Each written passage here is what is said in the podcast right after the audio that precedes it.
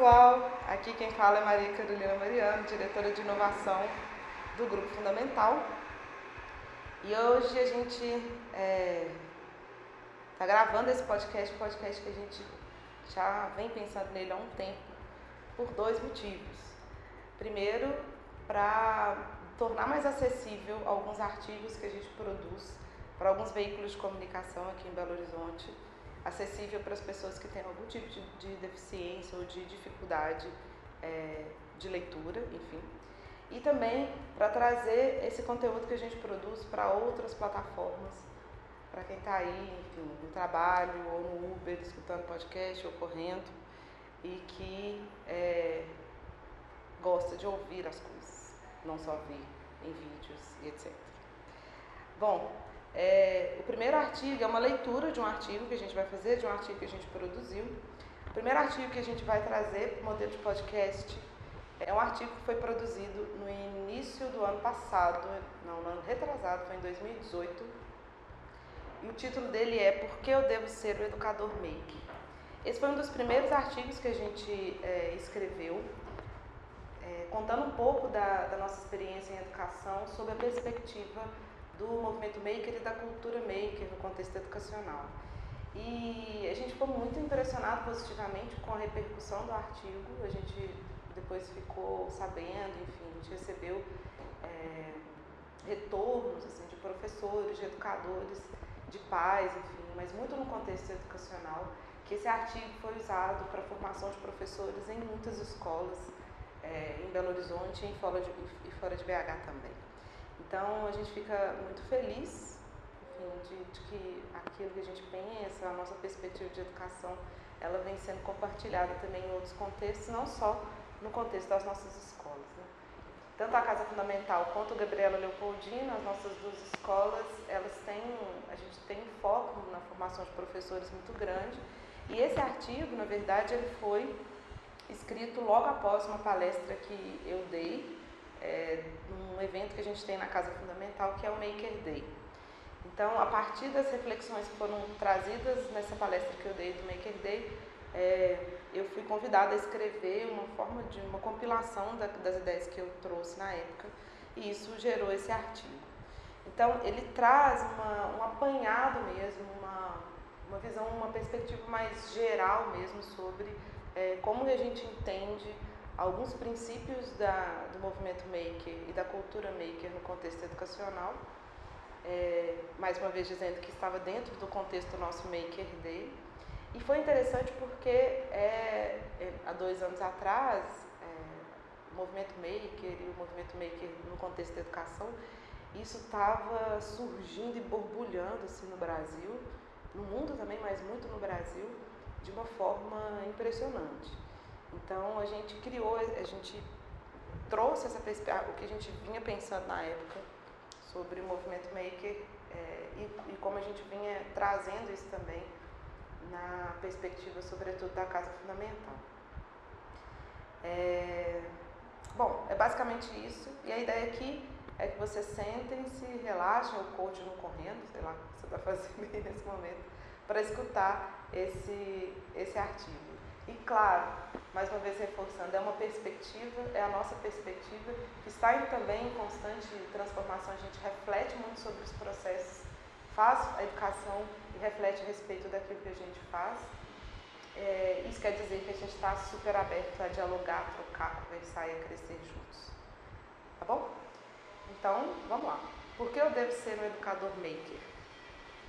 A cultura maker tem como princípio a crença de que qualquer pessoa pode consertar, modificar, criar e produzir com as próprias mãos.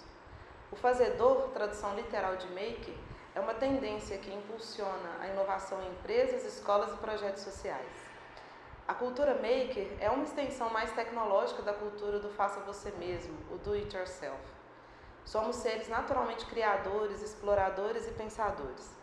Nós não apenas consumimos, nós também podemos criar.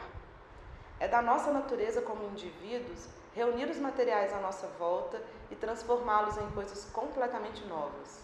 Isso é ser maker. Isso é o que a cultura maker traz em sua raiz. Mas por que eu devo aplicar essa cultura na educação?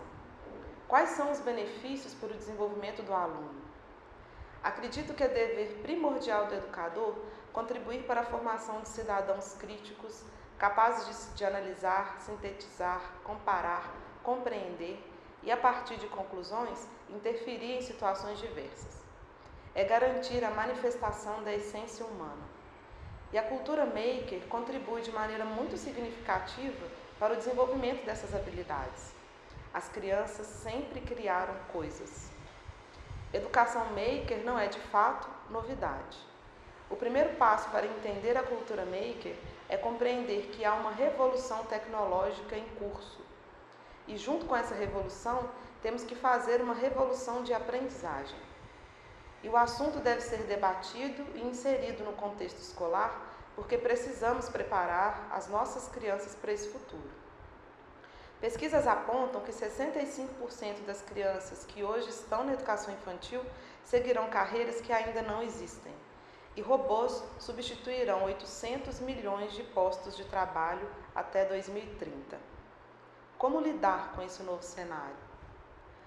Temos que despertar nos alunos a vocação para pegar coisas complexas e caras e fazê-las acessíveis para o grande público. É promover a colaboração e a autonomia dos alunos.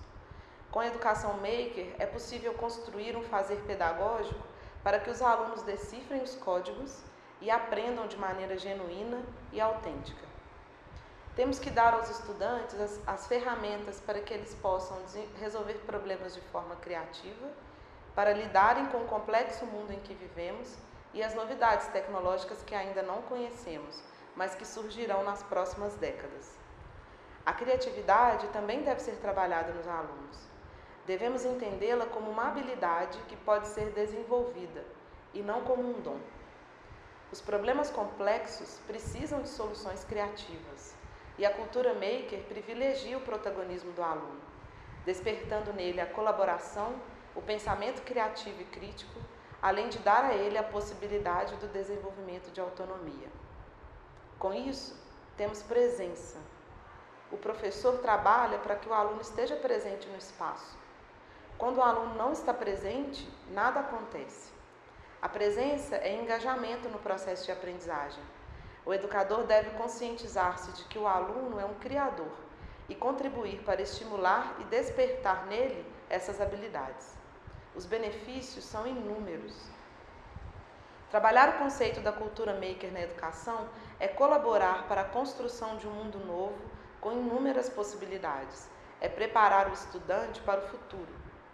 A cultura maker não é a solução para todos os problemas da educação mas é uma importante ferramenta de transformação. Torne-se um educador maker. A tentativa e o erro são premissas dessa cultura. Prepare-se e arrisque-se para a construção de um novo mundo. O erro deve ser encarado como uma possibilidade de transformação. Nós, professores, somos plataformas para a elevação do aluno e precisamos aprender fazendo. Bom, pessoal, é isso. A íntegra do texto a gente tem no site da Casa Fundamental. A gente se vê na próxima. Um abraço e até mais.